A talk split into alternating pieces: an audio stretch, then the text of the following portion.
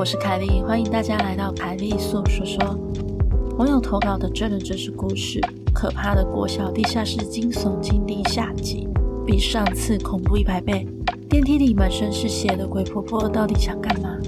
希望你的耳朵能带你感受到毛骨悚然的氛围。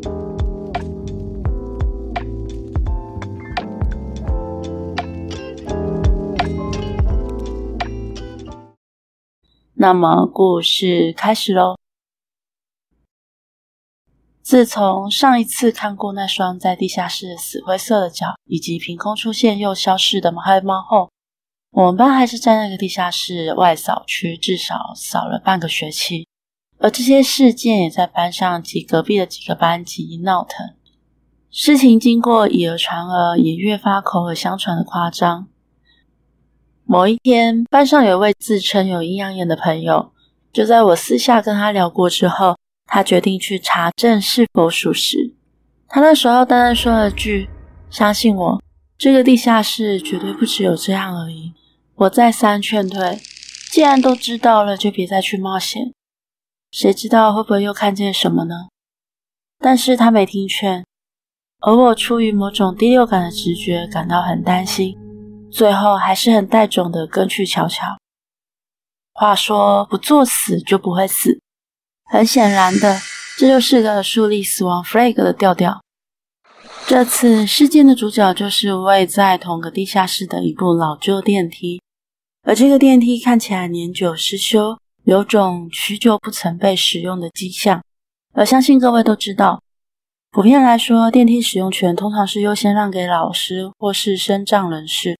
可是我真的没有看过有谁搭过那部电梯，而那部电梯位于地下室的出入口，就在那个终日不见光的网铃格的空间旁。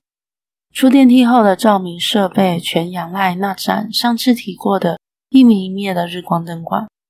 左转过去就是那条延伸至出借体育用品的仓库，而右转则是能一眼就看到并且直接通往桌球室。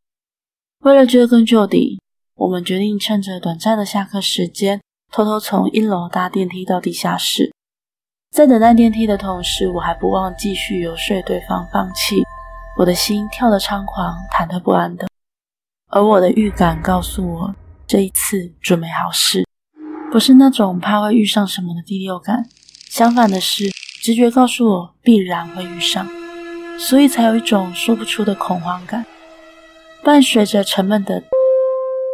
电梯门以一种极缓的速度开启了，一股寒意及杂着不明的霉味从电梯内扑面而来，而里头的灯光昏暗，流通空气用的风扇也毫无运行的样子。最让我心惊肉跳的是，电梯里的镜子，镜子已经有些破败，边边角角都已经斑驳脏污，甚至有的部分还是破碎的。三面镜子，外加电梯门本身采用的也是金属制的原钢色，能够隐约的看见自己的身影倒映在门上。我手紧紧抓住他。你真的要搭吗？我做着最后的垂死挣扎。他点头不语，任由我紧紧抓住他的手，缓缓走了进去。也不清楚是否因为多年未经保养，整座电梯的运行很不顺畅。光是看到那扇缓缓关起的门，我恨不得临时反悔跳出去。而当门整个关上的时候，我伸手就赶紧要去按 B1 的电梯按钮，却被他挡下了。他不疾不徐地环顾四周：“哎，你在干嘛？怎么不按钮？”我满腹狐疑：“不急，他们都不急了，你急什么？”听他回我这一句，我的心脏似乎漏跳了一拍。他回我这一句是什么意思啊？约莫过了半分一分钟，他才按下了 B1 键，而我也很俗辣的头低着，什么都不敢看。回脚事件，上次我用一个世纪来形容那短短的几分钟，对吧？这一次我真的觉得像过了好几个世纪，因为明明只是一层楼的高度，电梯下降的速度却莫名的久，还带有不明的机械运转声以及缆绳的摩擦声。天啊，拜托，快点到吧！怎么这么久？正当我心中这么想着的同时，我紧紧抓住的朋友的手突然一个僵硬。跟我不同，从进入电梯开始，朋友就在四处打量着，所以当时我是面对电梯门，直直盯着自己的脚，而他则是侧身直接面对电梯内的镜子，左顾右盼的。他突如其来的僵直让我心头也咯了一声，我心中警铃大作。然后我感觉到他的手开始不住地颤抖起来，直觉告诉我不要回头，万万不要回头。于是我立马蹲了下来，用蹲姿缓缓地靠向电梯的角落。也不晓得是出于好奇还是担心，这时我才敢慢慢的转过去，望向了他。他的视线落在了我们俩身后的那面超大镜子，我跟随着他的视角一起看了过去，是一位阿婆，但跟现实中那和蔼可亲的老人形象八竿子打不着边。他梳着一颗老人家会梳理的包头，满头灰发，身材中等，有些矮小。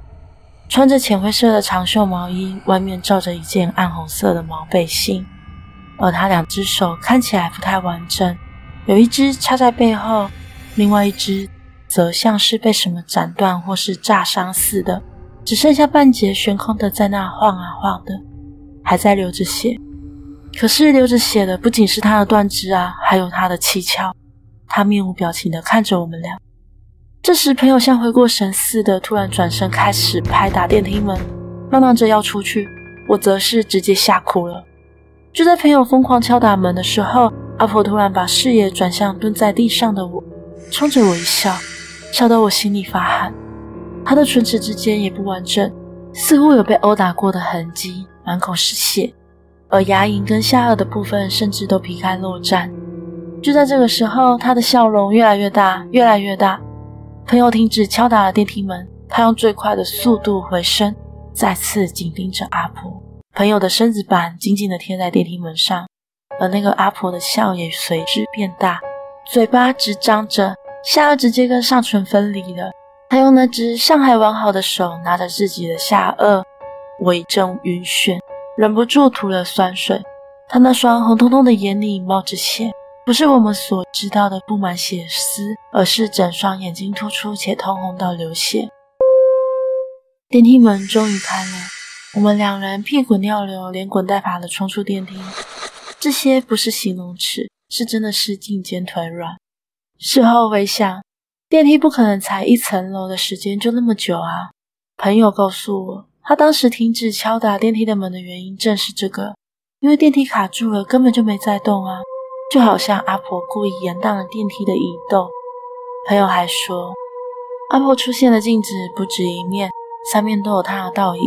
而且我蹲着的时候，虽然有看到正面的镜子，但以朋友的视角看来，我蹲坐的那一面电梯墙里面的阿婆，还探出上半身，直勾勾地盯着我。从镜子里头直接穿出来的上半身，就在我的正头顶，对着我们笑。故事在此结束喽。今天的节目就到这里喽，欢迎在 First Story 的留言区留言给我，也可以到 YouTube 或是 FB 粉专找我。